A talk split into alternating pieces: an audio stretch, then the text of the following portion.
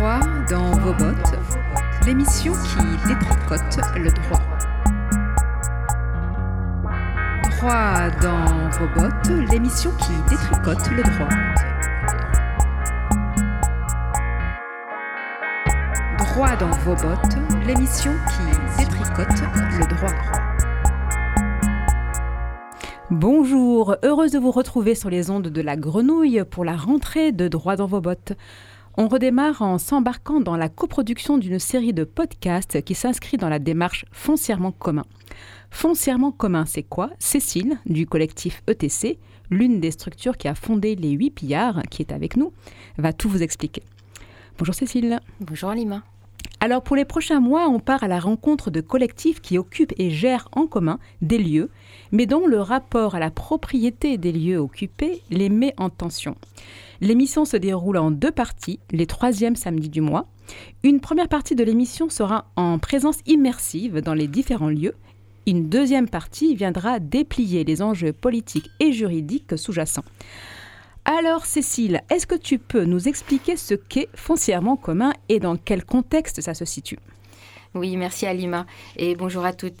Euh, alors en novembre 2021 s'est tenue à Marseille la première rencontre nationale de l'Assemblée des communs après plusieurs Commons Camp à l'échelle européenne.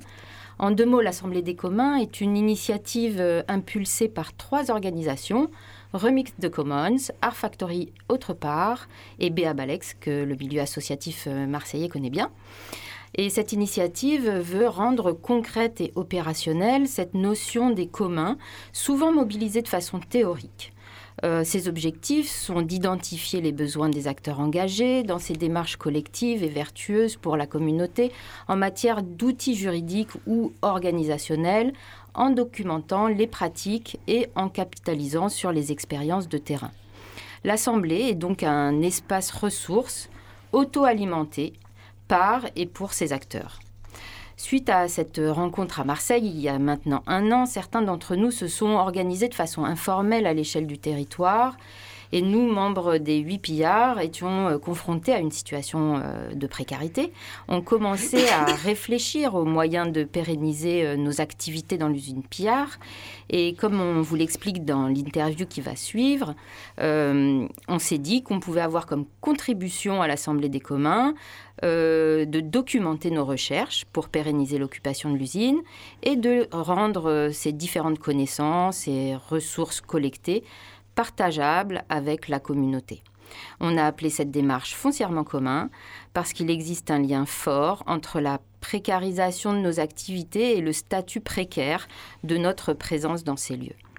On s'est donc motivé à créer ces podcasts, autant pour rapporter au collectif tous les enseignements qu'on aura pu en tirer, que pour produire de la connaissance, des retours d'expérience qui puissent aider nos partenaires institutionnels comme les collectivités à mieux considérer nos actions et nos situations et pourquoi pas s'appuyer sur ces ressources pour co-construire de futures politiques publiques.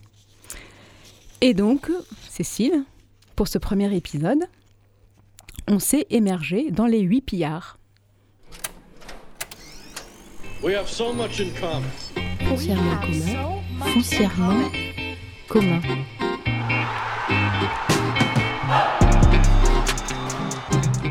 Foncièrement commun est une série de podcasts qui part à la rencontre de collectifs qui occupent et font vivre des lieux auparavant désaffectés. En redonnant vie à des espaces, ils interrogent le rapport entre les nouveaux usages qui s'y inventent et les liens qu'ils tissent avec le territoire. Au fil des mois, nous rencontrerons celles et ceux qui font ces lieux et qui portent ces dynamiques.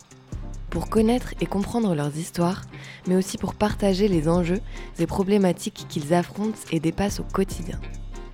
Nous mettrons en avant les logiques de maîtrise foncière face auxquelles ils se retrouvent souvent confrontés et qui est un sujet déterminant dans la poursuite de ces expériences. Aujourd'hui, nous rencontrons les huit pillards. Ici, on est sur le boulevard Polarène. C'est une des entrées de l'usine Pillard. Il donne dans ce qu'on appelle euh, les grands sheds, qui, sont les très grands ateliers euh, du bureau des guides, collectif ETC avec euh, l'association Lacal, de cabanon vertical et de fer. voiture dans l'usine et, et passer par un endroit qu'on appelle la rue.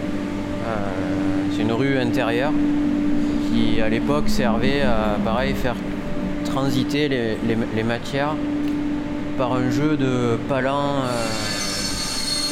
de palans mécaniques et de ponts roulants. le pont roulant, c'est ce qu'on voit là-haut. Là. C'est un, outil euh, qui sert à transporter des, choses très lourdes et qui se déplace sur des grosses IPN euh, pour traverser l'usine. Euh, voilà, on, est décidé à la base de garder 50% de commun. Moi, c'est ça qui m'a plu ici en arrivant, c'est de se dire, ok, c'est cool, il y a quand même 50% de, de l'espace qu'on loue qui reste disponible. Ici, c'est Catherine Melin. Et ici, c'est Jérémy Lafont et Aram Lee, qui sont artistes plasticiens. Euh, voilà, là, c'est notre atelier, celui d'Aplomb. Il y a plein de grandes étagères euh, avec des tas d'inscriptions et des numéros bizarres. Le boulon 6023. Euh, avec les étagères, on les a découpées et on a construit des portes. Des portes qu'on ne ferme jamais, dans la, logique de jusqu'où va la limite des communs, ben, voilà, c'est créer des portes de 4 mètres et ne jamais les fermer. Ici on arrive euh, à l'atelier des pas perdus, euh, qui, ont un, qui, ont un, super outil maintenant, le grand atelier de sculpture fantaisiste de Plombière. Et là on est dans le, dans le, cœur, de, dans le cœur du commun, quoi, la cuisine. qui n'est pas que cuisine, à la fois c'est l'espace aussi où on se réunit pour faire des réunions, euh, faire, faire des plénières, euh, faire la fête, euh, rien faire aussi, et, cuisiner. C'est un, endroit clé en fait du, fonctionnement de notre, notre histoire.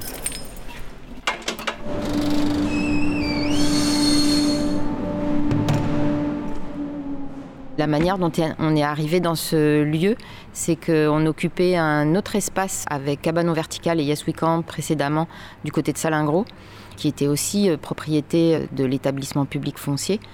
Et quand ils nous ont demandé de déménager pour pouvoir euh, démolir euh, la parcelle sur laquelle on avait notre atelier, on leur a demandé s'ils avaient éventuellement un autre site possiblement disponible pour nos activités.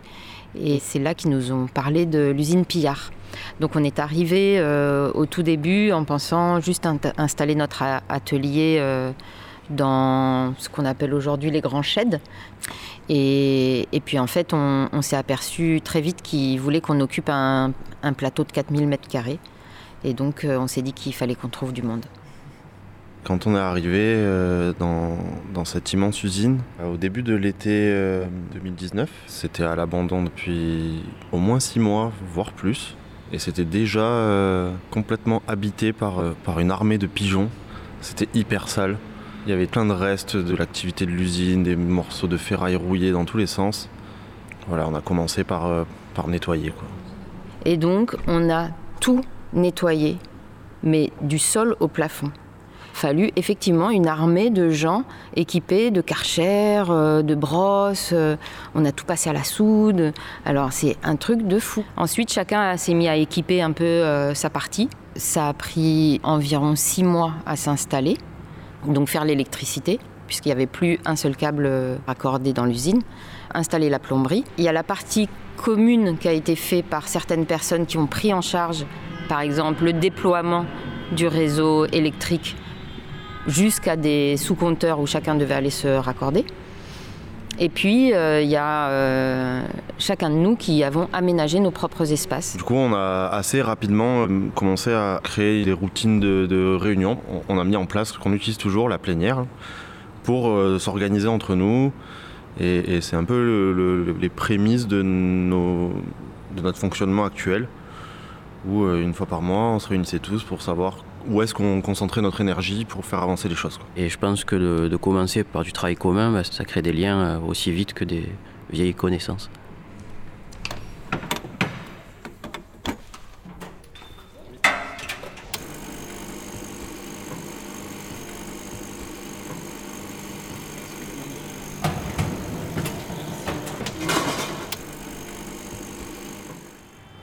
Alors, euh, l'usine Pillard est la propriété actuellement de l'établissement public foncier euh, régional.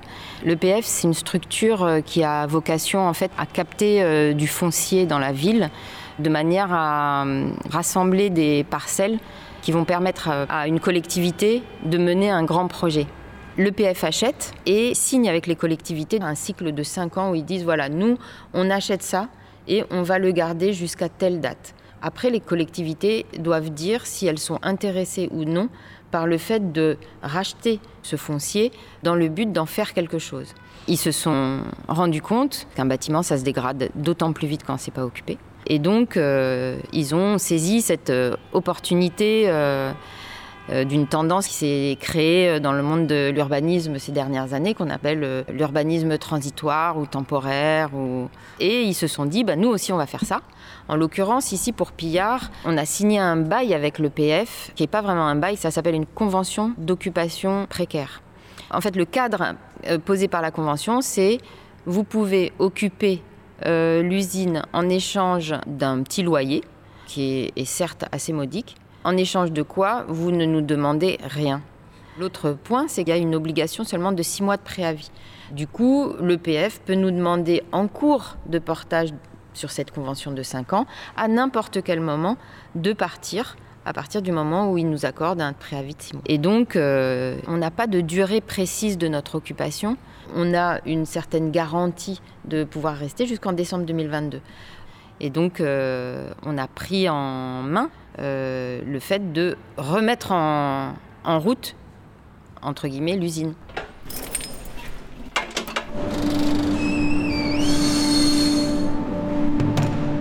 J'ai commencé à rencontrer, euh, et je pense qu'on a tous un peu croisé, des gens qui travaillaient avant ici et qui sont soit retraités ou qui habitent euh, juste à côté.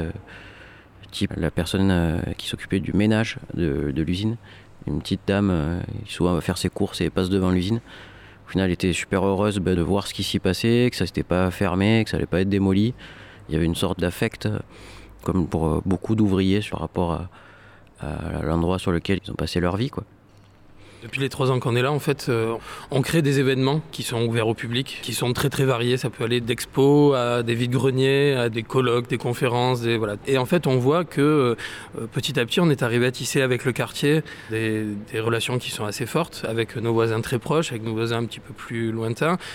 Quelque part, on a développé euh, à la fois une relation assez douce avec notre voisinage, c'est-à-dire on a développé des liens personnels en invitant les gens euh, sous forme d'une communication vraiment très directe avec le quartier, qui est plutôt aller tracter dans les boîtes aux lettres, euh, afficher dans le quartier. Euh. Et donc on voit bien qu'au fur et à mesure, on est arrivé vraiment à avoir des liens étroits avec les voisins. On est allé réparer la porte de la voisine, puis le four du voisin. On a toujours en tête de savoir comment notre rayonnement est important dans le quartier et, comment faire en sorte qu'on ne tombe pas justement dans un entre-soi qui est assez fatal pour ce genre de, de lieu. quoi on, est vraiment dans un cadre où on a créé un réseau euh, qui rayonne vraiment plusieurs, euh, sur plusieurs cercles différents en fait. Par exemple, ici on, s'était dit qu'on allait peut-être créer une salle un peu de répétition, une salle de spectacle, etc. Alors qu'en fait, on a un partenaire qui est assez proche de nous, qui est le théâtre de l'Astronef avec qui, en fait, au lieu, nous, de s'épuiser à créer une salle de spectacle, on peut se dire, bah, notre salle de spectacle, c'est l'astronef, et puis eux, au lieu de s'épuiser à créer euh, un atelier, ils peuvent se dire, bah, en fait, leur atelier, c'est Pillard. C'est avec aussi des associations euh, type euh, l'autre maison qui travaille avec des personnes à mobilité réduite, qui font des, ateliers, par exemple, de danse adaptée, les ateliers de Mars, pareil, qui travaillent avec d'autres, enfin, un type de population publique empêchée, tout ça, et qui, pareil, peuvent profiter de ce lieu-là, et puis nous, de profiter aussi de leur, leur connaissance et leur, leur connaissance du terrain et l'ouverture sur, euh, bah, sur, les différentes associations qui nous, qui nous entourent. Et en ce moment, il y a vraiment une volonté de créer un réseau dans lequel on se sente bien et dans lequel des projets peuvent être rendus possibles euh, assez facilement. C'est-à-dire des, projets qui sont trop gros pour euh, chaque membre du réseau, mais qui ensemble en fait euh, deviennent assez simples parce que mutualisation de, des moyens, mutualisation des, réflexions, mutualisation même de, l'argent public qu'on peut avoir à droite à gauche.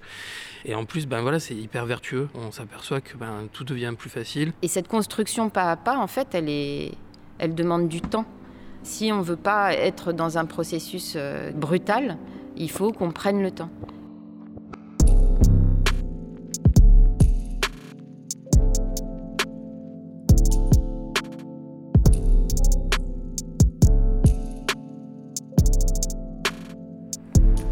on a appris qu'il préparait un, appel à projet pour euh, vendre le bâtiment mais bon, depuis janvier 2022, il doit sortir de façon imminente.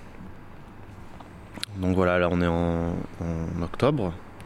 Il n'est toujours pas sorti. L'intitulé de l'appel à projet euh, dont on nous a présenté les grandes lignes au mois de mai, c'était lieu de production et de création culturelle, artistique et petites entreprises. Donc l'objectif de ce lieu, c'est exactement ce qu'on y fait déjà.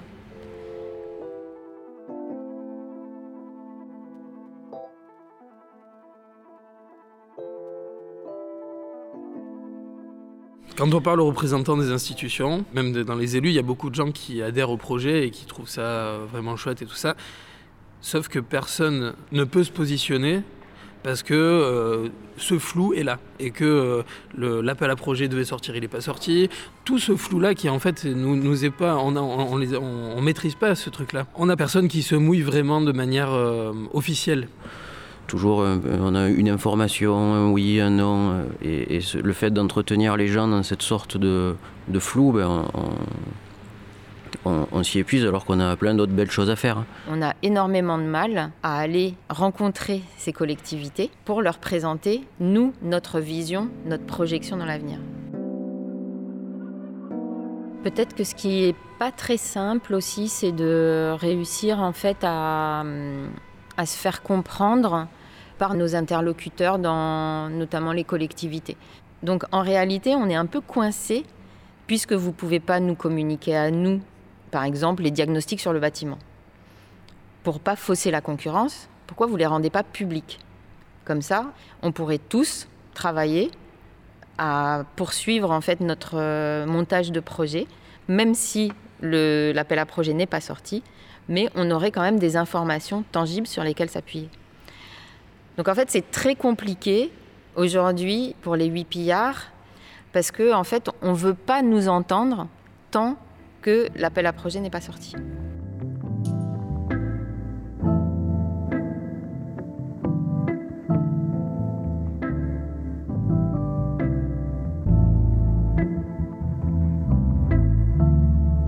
Euh, du moment où on a appris ça, ben, on s'est mis à bosser qu'est-ce qu'on veut, où on va, avec qui, comment? On a, on a sondé un peu bah, les forces vives autour de nous qui pouvaient nous aider euh, et, l'équipe euh, bah, petit à petit s'est, construite, elle se construit encore, elle est, généreuse dans sa, complexité en fait, parce qu'on est, obligé de faire avec du complexe, de, de s'aventurer dans des eaux qu'on ne connaît pas ou peu. Euh, d'apprendre euh, un champ lexical qu'on ne connaissait pas avant. Euh, c'est quoi une foncière solidaire? Pour nous, il y en a d'autres qui connaissaient, mais c'est quoi exactement le foncier? Voilà, on rentre dans un rapport à, notre espace qui n'est pas juste qu'est-ce qu'on en fait quand on est dedans, mais à, quoi ça rime, à qui ça profite, avant, pendant, après nous. Voilà, c'est politiquement passionnant et mentalement éprouvant en fait. On sait que euh, l'EPF euh, a pour mission de répondre euh, aux demandes des collectivités. En l'occurrence, c'est plutôt la mairie, puisqu'on est sur son territoire, et la métropole qui a la compétence développement économique.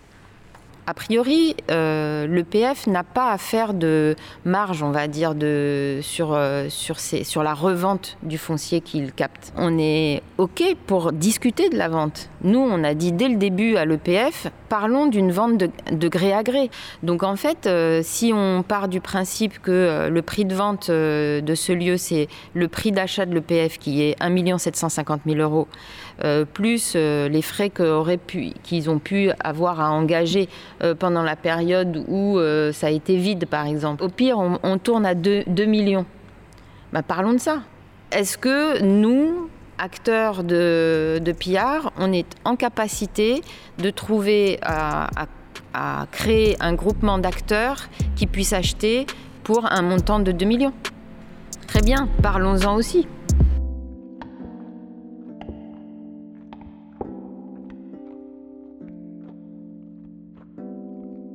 Cette incertitude-là, je pense que c'est presque le pire. Pour la, question de savoir si on veut garder le lieu, ça a entraîné effectivement un énorme brainstorming euh, de tous les habitants de Pillard. Et en fait, ça amène des questions qui sont à la fois euh, éthiques, euh, politiques et qui se questionnent aussi sur notre propre fonctionnement. Le lieu s'est créé sur le fait justement qu'il y avait un loyer très très modique. Et il s'est créé aussi sur le fait que les, décisions étaient vraiment prises au consentement de, de tous. quoi. Et donc, réfléchir à racheter un lieu comme ça, ça veut dire qu'on change les configurations de tout ça. Et ça amène à nous questionner sur qu'est-ce que c'est vraiment l'essence de, ce collectif.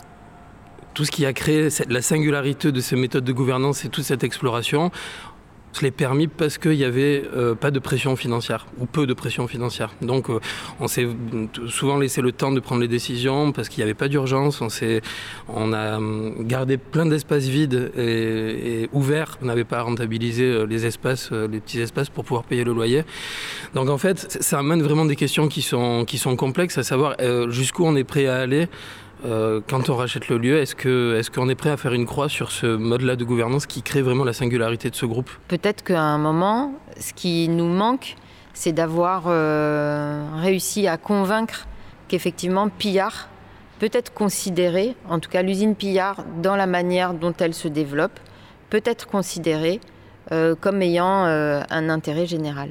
C'est une usine et qu'à la base une usine c'est un outil qui est évolutif en fonction des besoins de production d'une entreprise et qu'au final, même si on s'en sert autrement de cet outil-là, on garde quand même cet esprit d'usine, c'est-à-dire de, de, faire évoluer l'outil en fonction des besoins des gens qui arrivent.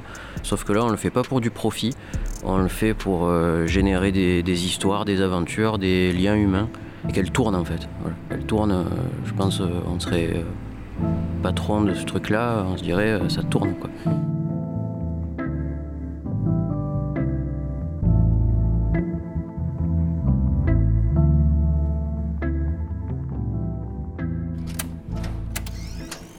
Have so much in common.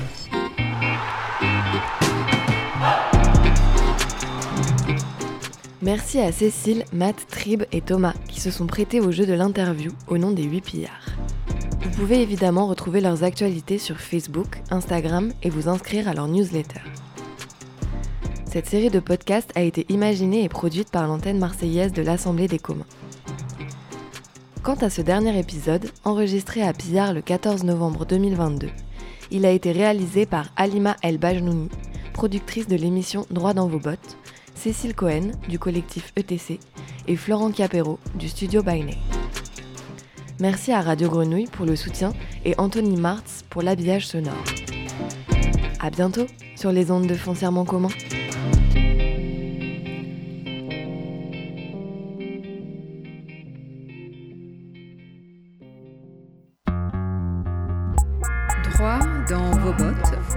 L'émission qui détricote le droit. Droit dans vos bottes, l'émission qui détricote le droit. Droit dans vos bottes, l'émission qui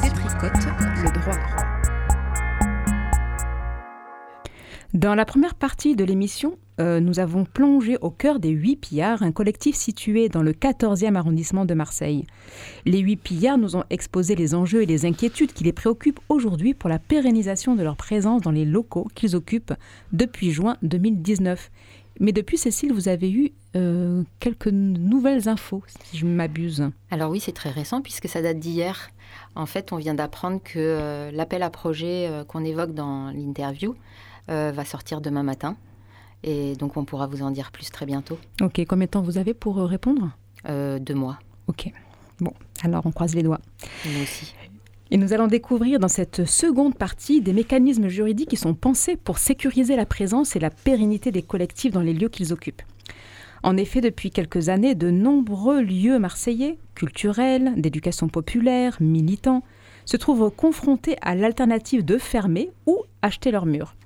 C'est ce qui explique l'article de Ventilo dans son dernier numéro, qui raconte l'aventure heureuse de Data, médiathèque sonore alternative autogérée située à Marseille. On pourrait aussi en évoquer d'autres, la DAR, la PREM, le LICA, euh, Coco Velten, etc. Pourtant, pourtant euh, c'est pas un fantasme propriétaire qui anime cette, euh, velléité, cette envie d'acheter les lieux occupés. J'ai même envie de dire bien au contraire. L'achat apparaît en fait comme un moyen de pérenniser les activités de ces lieux, euh, la pérennité des activités aussi qui sont exercées dans ces lieux. Euh, et aussi de limiter l'impact d'un loyer qui est aligné sur le prix du marché et qui ne cesse d'augmenter. Parce que ce qui s'y joue, en fait, ce sont des expériences qui sont situées, qui sont ancrées dans leur voisinage, dans leur quartier, en prise avec euh, des enjeux hyper locaux.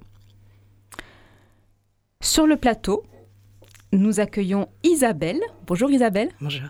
De l'association Manifesten, café euh, librairie associatif, qui nous parlera de leur récente acquisition du lieu occupé depuis 2013 euh, euh, et ensuite avec une nouvelle équipe à partir de 2016. Et nous serons au téléphone avec Max, membre du fonds de dotation Antidote, qui offre un outil d'accès au foncier. Mais pour introduire le sujet, on va écouter une première interview de Rémi Lagarigue. Oui, alors on a été interviewé euh, Rémi euh, Lagaric euh, de la foncière essentielle et ce qu'il nous a expliqué, c'est que le secteur de l'immobilier est extrêmement vertical. On pourrait l'imaginer comme une sorte de millefeuille où le premier niveau serait l'aménageur, souvent public, qui doit avoir la vision de long terme et agir sur un territoire étendu. Le deuxième niveau, c'est le promoteur, celui qui construit, mais avec un modèle économique à très court terme, puisqu'il achète, construit et revend en 4-5 ans alors que ce qu'il va construire va impacter son environnement, euh, le quartier, euh, pour le coup, à très long terme. Si je caricature, on pourrait dire qu'on construit rarement pour durer moins de 100 ans. Ensuite, il subdivise et revend à un troisième niveau qui est l'investisseur, qui a vocation à gérer un portefeuille de biens qui est apprécié euh, selon son taux de rendement, autour de 6 ou 7% Alors pourquoi je vous raconte euh, tout ça? C'est parce qu'on va voir que les foncières euh, sont des sociétés qui se situent à ce troisième niveau, comme nous l'explique Rémi dans cette première interview, pour ensuite nous présenter ce qu'on entend par foncière solidaire, engagée ou encore responsable.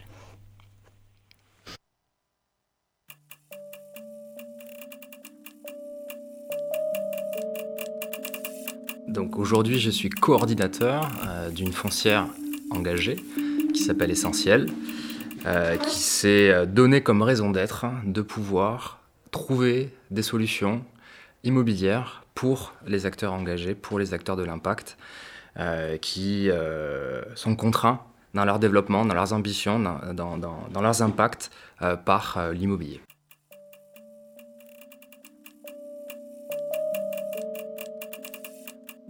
Alors, je pense qu'il faut commencer par définir tout simplement ce qu'est une foncière. Une foncière, c'est donc une société à but lucratif euh, dont l'objet est de pouvoir constituer un patrimoine immobilier avec euh, l'objectif d'avoir derrière un rendement. Combien ça m'a coûté à l'entrée, combien ça me rapporte annuellement. Euh, l'objectif, c'est bah, de, pouvoir améliorer ce rendement et puis bah, de, de, grossir pour avoir un patrimoine plus important. Voilà, c'est vraiment un objet qui détient de l'immobilier à rendement, c'est l'objet de la foncière. La question des foncières, euh, entre guillemets, hashtag solidaire, hashtag engagé, ainsi de suite, ces foncières-là, il n'y en a pas 50 000 en France aujourd'hui, elles se sont données comme objectif, raison d'être, d'accompagner, de trouver des solutions pour les acteurs qui aujourd'hui euh, sont laissés pour compte, c'est-à-dire qu'ils n'ont pas de solution de sédentarisation dans l'immobilier. Pourquoi? Bah, Parce que ce sont des acteurs qui ne sont pas capables de payer le bon loyer. Parce que ce sont des acteurs qui soit sont sur une dynamique associative, soit sont une entreprise d'inclusion. Par contre, ce sont des acteurs qui sont extrêmement engagés. Euh, engagés euh, sur des enjeux environnementaux, des enjeux sociétaux, souvent sur l'emploi et l'inclusion. Et donc l'idée de ces foncières engagées, c'est de pouvoir donner un coup de pouce. Eh bien, la première chose, c'est en tant que foncière, donc en tant que propriétaire de bâtiment, quel est mon levier? Je peux louer moins cher. Il y a ce fameux objectif qui est le taux de rendement, donc le rapport entre ce que j'achète, ce que ça me coûte et combien ça me rapporte tous les ans. L'idée des foncières solidaires, c'est d'écraser ce rendement au maximum. Ça peut être du 4, 3,5, 4, 4, 4,5%. Ça peut paraître rien, mais l'effet de levier, il est, il est important. Parce que derrière, l'économie réalisée, elle est pour le locataire. Alors ça c'est bien, mais c'est pas suffisant. C'est pas suffisant pourquoi? Parce que euh, il y a une partie des activités de ce locataire qui ne sont pas lucratives, qui ne permettent pas de dégager du loyer. Euh, ces activités-là, il faut aussi les accompagner. Alors, il y a des accès aux subventions, mais c'est peut-être pas suffisant. Donc, l'idée, c'est de dire, OK, ben, moi, mon effort que je peux faire, c'est de baisser mon rendement, mais je vais aussi essayer de baisser toutes les couches de marge. Et ça, ça répond qu'à une partie du problème, c'est la partie sur laquelle le locataire, l'exploitant, peut payer du loyer. Et sur celle sur laquelle il ne peut pas, euh, eh bien, ce n'est pas les foncières qui vont faire le job, parce qu'elles ont une obligation lucrative. Euh, et là, il faut aller chercher euh, d'autres acteurs, de la subvention, des fondations, des fonds de dotation. Et c'est ce qui manque aujourd'hui en France, c'est de pouvoir avoir une espèce de guichet unique sur ces acteurs-là. Dans l'immobilier, le principal problème, c'est l'accès aux fonds propres, le cash, le pognon avec un niveau de risque plus ou moins maîtrisé. Sur les foncières, entre guillemets, solidaires, ça va nécessiter encore plus de cash et de pognon. Pourquoi?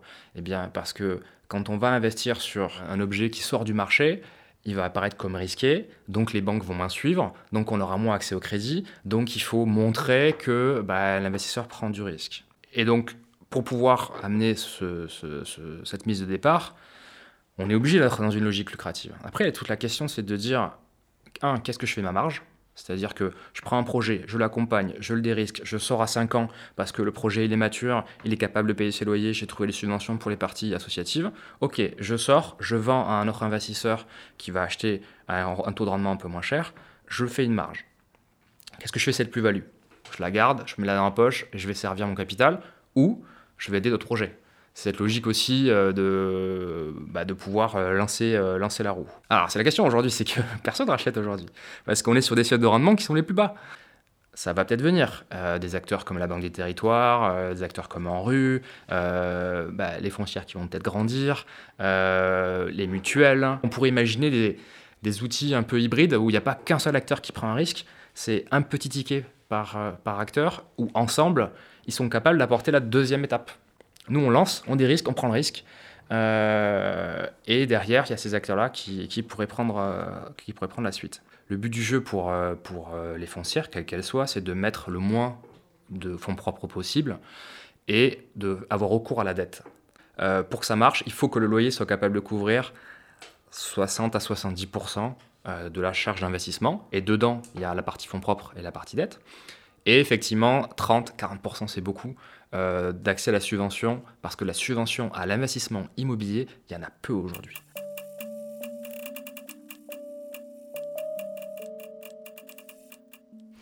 Alors on comprend que les foncières, euh, même engagées ou solidaires, euh, restent des entreprises lucratives. qui tentent de proposer des solutions à des acteurs qui ne sont pas pris en compte par les acteurs traditionnels. Euh, Diane, dans le prochain interview, nous présente la foncière Belleville, qui notamment accompagne le projet du LICA à Marseille ou qui a participé à la réflexion avec la municipalité sur la pérennisation de Coco Velten, qui a finalement été racheté récemment par Marseille Habitat. L'immobilier est un outil de création de valeur qui est très important et généralement c'est pour ça que personne s'intéresse à l'outil immobilier comme outil d'investissement plutôt que comme euh, ce qui permet comme usage. Dans l'immobilier, les, métiers sont très euh, séquencé. La vraie force de Belleville, qui était un parti pris à la base, c'était de pouvoir maîtriser toute la chaîne, du montage jusqu'à l'exploitation. Et ben on vient de fêter nos trois ans au TLM, donc c'est un lieu qu'on avait sur la petite ceinture à, Paris qui vient de terminer son, occupation temporaire de six mois. Euh, et effectivement, euh, il y a eu un engouement euh, assez extraordinaire dont on est tous surpris chez Belleville et on est très contents. c'est beaucoup de challenges aussi. On nous pose souvent la question de est-ce que c'est une foncière et qu'est-ce qui est la différence de Belleville par rapport à d'autres opérateurs immobiliers, donc je peux me lancer dans ça. Une, foncière, c'est assez simple, c'est un opérateur, donc un acteur immobilier dont la mission est d'acquérir, de développer, donc soit construire sa réhabilité et de gérer du foncier. Contrairement à un promoteur, elle n'a pas vocation à revendre les biens qu'elle euh, réhabilite ou qu'elle construit, mais de les garder en patrimoine. Il y a une stratégie de patrimonialisation et la différence entre une foncière comme Belleville, qui se, dit responsable, et des foncières plus traditionnelles ou d'autres types de foncières qu'on voit émerger actuellement, c'est la finalité de, de cette mission euh, et du secteur de l'immobilier dans lequel on travaille. Nous, ce qui nous intéresse de prime abord, c'est euh, l'exploitation, c'est le projet de vie, euh, qui soit de l'ordre du, logement ou de l'activité, en fait, euh, peu importe pour nous. On est là pour accompagner la réalisation d'un projet de vie. Principalement, on aide à clarifier les choses et à les écrire ou à les dessiner, que ce soit dans les, statuts si c'est juridique, que ce soit dans le modèle financier. voilà, on aide à ce que les choses émergent on nous considère parfois comme uniquement un investisseur, or c'est pas tellement le cas parce qu'on est là tout au long du projet. On est un facilitateur, que ce soit euh, humain en termes d'expertise et de montage ou euh, financier pour euh, faire émerger le projet. On met l'argent qui est nécessaire à l'amorçage ou, au finissage d'un tour notable. On fait un peu la même chose que si vous achetiez un appartement et vous visiez de l'investissement euh, locatif. Et donc ça, ça parle aux gens euh, parce qu'on a besoin de mettre un petit peu d'argent sur la table et d'aller chercher des prêts. Euh, la différence, c'est que nous, on a des modèles qui sont peut-être un peu plus compliqués. On peut rajouter de la subvention, on peut mettre plus ou moins d'argent en fonction de combien coûte cet argent. Après, ça, ça devient un peu technique comme on a pour rôle parfois de crédibiliser certains acteurs ou de rendre possible un projet euh, parfois, juste le fait qu'on vienne et qu'on fasse une lettre d'intention parce qu'on a une certaine crédibilité, et euh, euh, eh ben ça rend le projet possible, même si c'est purement politique ou relationnel. Les fonds propres qu'on investit ne nous appartiennent pas et donc il faut qu'on les récupère à un moment pour pouvoir constituer les fonds propres de la foncière et après avoir les mains un peu plus libres en fait dans quelques années pour pouvoir investir avec notre propre argent. Pour l'instant, l'argent qu'on a, il coûte assez cher. Euh, donc sur les premiers projets qui sortent là, il y a une, réalité qui fait qu'on va essayer de céder une partie ou la totalité de ces projets en fonction de, la réalité de la chose aux exploitants et aux porteurs de projets, aux sociétés de projets euh, qui sont constituées dans le cadre de l'exploitation. C'est quelque chose à court et moyen terme qui nous paraît déjà euh, le plus satisfaisant. On n'a pas non plus une, une obligation de faire une plus-value soit euh, X ou Y. On paye, si je refais toute la boucle, on paye notre staff euh, sur nos honoraires, on paye euh, nos emprunts par les loyers qu'on génère comme un investissement traditionnel et on récupère nos fonds propres sur la revente mais on n'a pas nécessairement euh, besoin de récupérer plus que ce qu'on a investi en soi. Euh, comment est-ce qu'on met en place des modèles de financement qui soient les plus vertueux possibles euh, par rapport bah, justement au, partage de la valeur du projet? Comment est-ce qu'on s'assure qu'à la revente, ça bénéficie aux, porteurs de projets, des choses comme ça? Qu'on aille chercher des financements qui soient responsables le plus possible. Après, il y a des réalités économiques qui font que c'est pas toujours possible. Comment est-ce qu'on travaille avec les municipalités ou les acteurs publics sur la question des subventions? On vient et on répond aux, sollicitations qui sont déjà préexistantes en fait.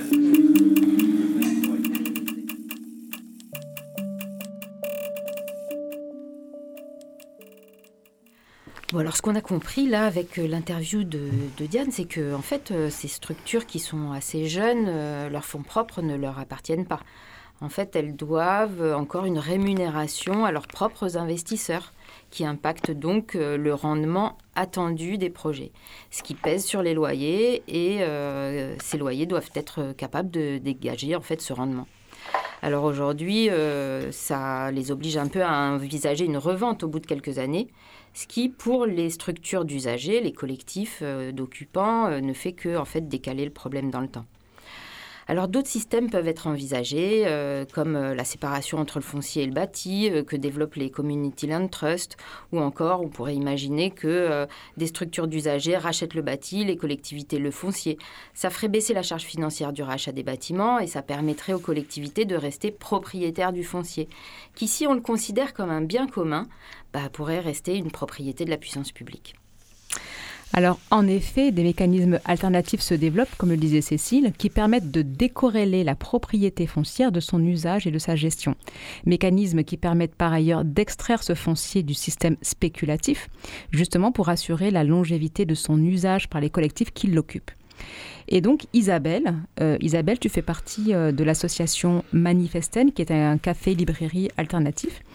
Est-ce que tu peux nous expliquer ce qui vous a poussé à envisager le rachat du lieu, euh, du lieu que vous occupiez donc depuis 2013 Eh bien, tout simplement, c'est fait racheter par un investisseur. Et en tant que locataire, on avait deux mois pour préempter sur l'investisseur. Donc l'investisseur avait l'intention d'acheter Acheter? Ah, il avait déjà acheté, d'accord. Et du coup, euh, en tant que locataire, on avait deux mois pour faire euh, une proposition et préempter l'investisseur. Et c'est souvent comme ça, en fait, que les gens sont amenés à avoir une réflexion sur la propriété ou la propriété d'usage. Et euh, j'en parlerai un petit peu plus tard, mais le modèle qu'on a choisi est basé sur un modèle allemand où donc il y a à peu près 200 lieux qui sont été construits sur un modèle identique à celui que nous avons choisi. Et parmi ces 200 lieux, c'est énormément de gens qui se retrouvaient poussés euh, hors de chez eux. C'était pas un choix de vraiment départ calculé, c'est euh, poussé par la nécessité et le et savoir que son soit, enfin, la, solution euh, sera complexe à trouver et qu'ils auront des difficultés de relogement et du coup ils trouvent une solidarité. Donc en fait, ils la, solution, une mm. solution d'achat. La solution pour pouvoir rester dans les lieux, finalement, il y avait la, seule alternative, en fait, c'était de pouvoir être euh, à maîtriser le foncier, quoi. Alors, donc, nous, on avait deux mois. Alors, on s'est beaucoup posé la question parce qu'on n'avait pas spécialement euh, l'intention de devenir propriétaire. On aurait Et on savait que notre bail ne serait pas renouvelé parce que c'est ainsi. Euh, l'investisseur avait signalé sa volonté de vendre à la découpe, de ne pas renouveler le bail et bien entendu euh, d'augmenter les loyers. Et, enfin, c'est normal, c'est son boulot d'investisseur. Et comme l'ont très bien expliqué d'ailleurs les deux foncières auparavant. Et, euh, et en fait, on avait le choix soit d'aller jusqu'à la fin de notre bail et puis de pas continuer. Ça aurait été une fin un peu triste dans un quartier en lutte. Et, euh, ou de squatter. Et en fait, on est quand même au, très au centre-ville et du coup, notre squat n'aurait pas duré forcément longtemps. Puis avec ces peu de solutions de dégagement et puis ce que nous avions envie de, de, de vivre dans cette euh, urgence et affrontement-là. Et en fait, on a décidé, alors on cherchait beaucoup de partout, quelle solution on pouvait avoir, parce que de l'acheter pour nous, ça ne nous motivait pas. Alors, du coup, vous êtes passé par un système, euh, donc tout à l'heure tu disais c'est un système euh, inspiré d'un de, modèle allemand, mhm. qui est le, j'arrive jamais à le prononcer. Mitterhaus Syndicat. Voilà, le Mitterhaus Syndicat, qui a mhm. donné en France les clips. Voilà. Et du coup, dans quand on cherchait, euh, heureusement, euh, à Marseille, il y avait euh, un lieu qui avait intégré le clip quelques années auparavant. Tu peux nous rappeler le clip, c'est l'acronyme de? Alors normalement, c'est juste clip fermé, bloqué, parce qu'en fait, nous verrons plus tard quand je vous l'expliquerai, ça bloque tout processus de revente. C'est pas un acronyme donc, c'est ça. Et mais euh, on sait, euh, certains se sont amusés. le clip, euh, quand ils se sont fondés, ont quand même trouvé des significations à ce clip, hum. et qui est le collectif de libération de l'immobilier? de l'immobilier privé. ok. D'accord, Et oui, parce que quand on passe par le clip, tous les lieux euh, deviennent des lieux et plus des biens, n'ont plus de valeur marchande. C'est un processus de déspéculation, de démarchandisation qui permet de résoudre euh, effectivement ces moments de tension extrême euh, d'accès au foncier ou de rester dans son habitat ou dans ses locaux. En fait. Euh, Alors quand tu dis, quand tu dis, pardon Isabelle, quand tu dis en fait c'est plus des biens, c'est des lieux. Hmm. Est-ce que est-ce que tu peux expliquer euh, un peu plus ça? Est-ce que tu, tu, tu, tu, dis ça par rapport euh, à la, au caractère spéculatif des biens ou, pas forcément? Ou est-ce que c'est aussi parce que ce sont des lieux qui sont aussi animés, habités en fait par des usages? Eh bien, c'est un fait que pour comprendre ce que c'est, enfin, je vais essayer de ne pas être compliqué, mais pour comprendre ce que c'est une propriété, en fait, il faut distinguer trois notions qui est euh, celle de l'usage, euh, celle du bénéfice qu'on en tire, et celle du fait qu'on a le titre de propriété, que si on veut, on peut le revendre, qu'on peut le détruire et puis qu'on peut empêcher les autres d'y accéder. C'est ça, en fait, c'est laisser ces fameux trois faisceaux qui constituent la propriété, qui sont l'abusus, l'usus et le fructus. Voilà, Donc l'abusus, c'est la possibilité d'en disposer. Mhm. Euh, l'usus, bah, c'est le fait d'en jouir. Mhm. Et le fructus, c'est d'en tirer les fruits. Et l'abusus d'en disposer, c'est parce qu'on a le titre de propriété. C'est ça. Et du coup, dans ce cas de figure, euh, c'est l'usage qui prend le pas mm. sur le titre de propriété. Euh, le bénéfice, il n'y en a plus parce qu'on ne peut plus le revendre. Euh, pourquoi on ne peut plus le revendre? Parce que, euh, alors, c'est deux. Le modèle en lui-même, c'est deux associations. Une association usagère qui est composée de l'association qui des usagers qui gèrent le lieu et d'une association propriétaire qui est composée de deux entités qui ne sont pas physiques mais morales, qui sont deux associations. L'une, c'est l'association usagère, car le lieu appartient à ceux qui l'habitent ou, ou ceux qui y travaillent. Et l'autre, c'est le CLIP, cette fameuse CLIP, cette fédération de lieux comme nous, qui sont uniquement là pour empêcher tout processus de revente ou toute modification statutaire qui permettrait un processus de revente.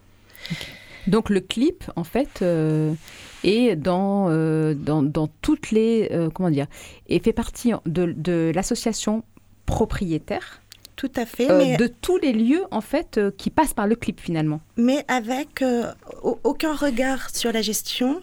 Mm. Il n'a pas véritable, il n'est pas véritablement propriétaire parce que son seul pouvoir Mm. est juste de bloquer une revente ou une modification statutaire uniquement foncière. Il aura à dire quelque chose sur du foncier. Et il- c'est, il, ceux qui font partie du CLIP sont des lieux collectifs et est estimé qu'un collectif est un collectif véritablement à partir de huit personnes. Et nos statuts en, eux-mêmes euh, on- sont différents. On a un collège, un collectif et tout ça. Et euh, euh, en dessous de 8, on est considéré qu'on n'est plus un collectif et qu'il faut qu'on recrute ou qu'on trouve un autre collectif. J'avais une question, Isabelle, sur la question du financement du coût de l'acquisition. Euh, en réalité, si j'ai bien compris, euh, quand je me suis un peu intéressée à la question, c'est que le, CLIP, lui, euh, n'apporte pas de fonds. Il aide à lever des fonds qui sont en fait levés également par tout le réseau de, liens, de d'amitiés familiaux, de militantisme, des lieux en question en réalité. Du coup, qui, a, qui a permis de mettre l'argent sur ce rachat de Manifesten? Notre réseau, il y a à peu près 600 personnes qui ont participé au rachat euh, en prêt et en don. Et surtout en micro-prêt, nous, nous avons des très gros échéanciers de remboursement, de très grosses mensualités, parce que les gens ont été adorables, ils ont prêté, mais enfin, ils n'ont pas prêté sur 30 ans. Euh, du coup, on a mis un système en place à la fin de 2023-2024. On aura une autre liste de prêteurs qui prennent le relais sur euh, les premiers. Parce que voilà, parce qu'il faut bien arriver au moins à rembourser tout le monde en 10 ans. On n'est pas de surhumain, on, on, on fonctionne à plein régime, enfin quand même. Euh, en fait, le clip, non, il, il, il aide pas forcément les gens financièrement, il met pas forcément son réseau. euh, mais par contre, il y a, parce qu'on est assez peu nombreux, mais ils aident un tout petit peu. C'est surtout que nous-mêmes, dès maintenant, et ça, c'est tous les lieux du clip, et ça, c'est très important, on a un fonds solidaire qu'on met en place aussi à Manifestan, en plus de rembourser les mensualités de notre achat. Et euh, ce fonds mensuel de solidarité, euh, il augmentera quand on aura euh, remboursé tout le monde. Et ces fonds solidaires de chaque lieu se mettent en commun pour aider les prochains lieux à acheter.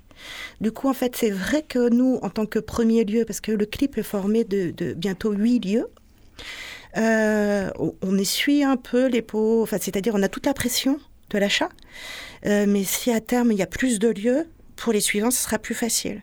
Et avec le processus de blocage et le fait que tous les lieux soient réunis, euh, et, le, et m- ce qui nous a beaucoup rassuré dans le choix du clip aussi, c'est qu'il y avait l'exemple sur 30 ans de l'autre modèle allemand, ce qui nous permet de voir que c'est viable. Ok. Mais comment il a abondé ce fonds solidaire? C'est nous qui l'alimentons. Oui, mais alors euh, c'est vous Est-ce que c'est les adhérents de l'association ou est-ce que non, c'est euh, c'est- le collectif manifestant, ok. on regarde ses activités. D'accord. Euh, nous le calculons à de nez. En Allemagne, par exemple, ils le calculent à 0,10 centimes le mètre carré de surface. Et Oui, comme ça, euh, et ça augmente une fois que tout est réglé, ça peut monter à 0,50 ou 0,80. Et Mm. du coup, chacun a ce pot. Chaque, le- voilà. Euh, le clip n'a pas de compte bancaire. Ok. Chacun gère son. euh. Et par contre, quand un lieu arrive et dit voilà, je vais passer, je vais, euh, je vais, euh, on va arriver à accéder à la propriété d'usage, on veut entrer dans le clip. À ce moment-là, chaque lieu dit eh ben, nous pouvons soit en prêt, soit en don te te, donner ou te prêter cet argent pour euh, accéder à la propriété d'usage. Donc le fait que vous constituiez ces, ces fonds, chacun de vous, c'est un peu un, c'est un peu une démarche, euh, enfin un engagement moral, parce que personne contrôle que les fonds sont bien bloqués quelque part, en vérité. Euh, oui, effectivement. Euh, mais je pense quand même que quand on décide de faire ce genre de démarche, c'est que on a quand même une certaine conscience politique. Et après, à terme, parce qu'après, bon, on est bien content, on a, enfin voilà, on a réussi à payer toutes les mensualités qui sont assez lourdes hein, pour Manifestan. Hein. Euh, c'est bien au-delà de notre euh, loyer qu'on payait avant. Euh, mais voilà, on, on, maintient le rythme. Mais mais après, une fois que c'est fait, alors bah, du coup, il y a cet argent qui est généré et et donc, quoi, on s'installe complaisamment dans notre. On y est arrivé, enfin, vous voyez?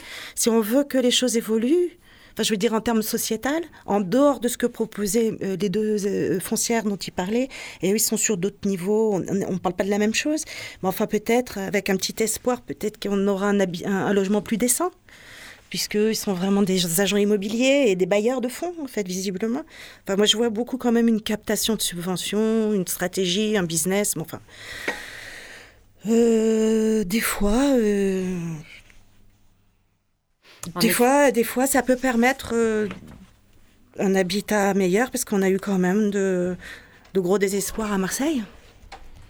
En effet, on peut constater que c'est vraiment pas du tout les mêmes modèles, les mêmes logiques. Euh, euh, la posture de l'investisseur et la posture euh, euh, des, lieux qui s'auto-organisent pour générer des solutions de durabilité. Quoi.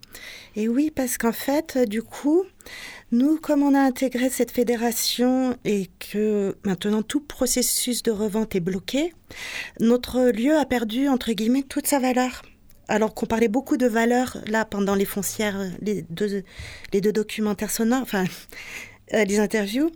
Et or, nous, on ne peut plus parler de valeur euh, de notre lieu, il n'en a plus aucune. Euh, il est, bah d'ailleurs, je ne parle que d'un lieu maintenant. Je ne parle plus d'un bien quand je parle de Manifestan. Tout à fait. Et en fait, et dans cette fédération, on s'occupe aussi beaucoup de. C'est un lieu donc occupé par des gens et donc on s'occupe. c'est pas évident la vie en collectif je vois que beaucoup, enfin, c'est souvent mis en haut euh, des valeurs collectives. Euh, c'est pas évident de travailler en collectif. Ça génère un certain nombre de, de, de, de réflexions à avoir et du coup, on s'accompagne mutuellement. C'est une grande ouverture de euh, pouvoir s'accompagner mutuellement sur ce genre de démarche et de chemin. Il y avait effectivement la possibilité éventuelle d'aller de, vers euh, Antidote.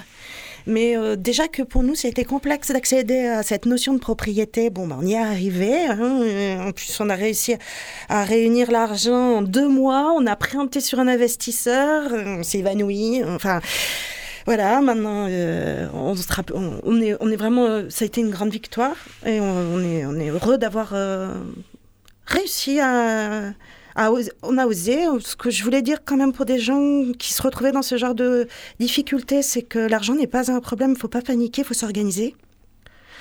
C'est très, je crois, alors je ne sais pas à quoi c'est lié, la société, le, monde. Euh, mais en fait, dès qu'on nous parle de sommes à 2, 3, 4, 6 chiffres, on croit que, que c'est pas pour nous. Que c'est insurmontable. Alors que non, il faut suffit de s'organiser, surtout mm. s'organiser. Par rapport aux huit pillards, je voulais dire que hum, l'origine du Mythos House Syndicate a été en fait pas euh, un, euh, avant, c'était au tout début début, c'était euh, une coopérative de construction sur un squat assiégé.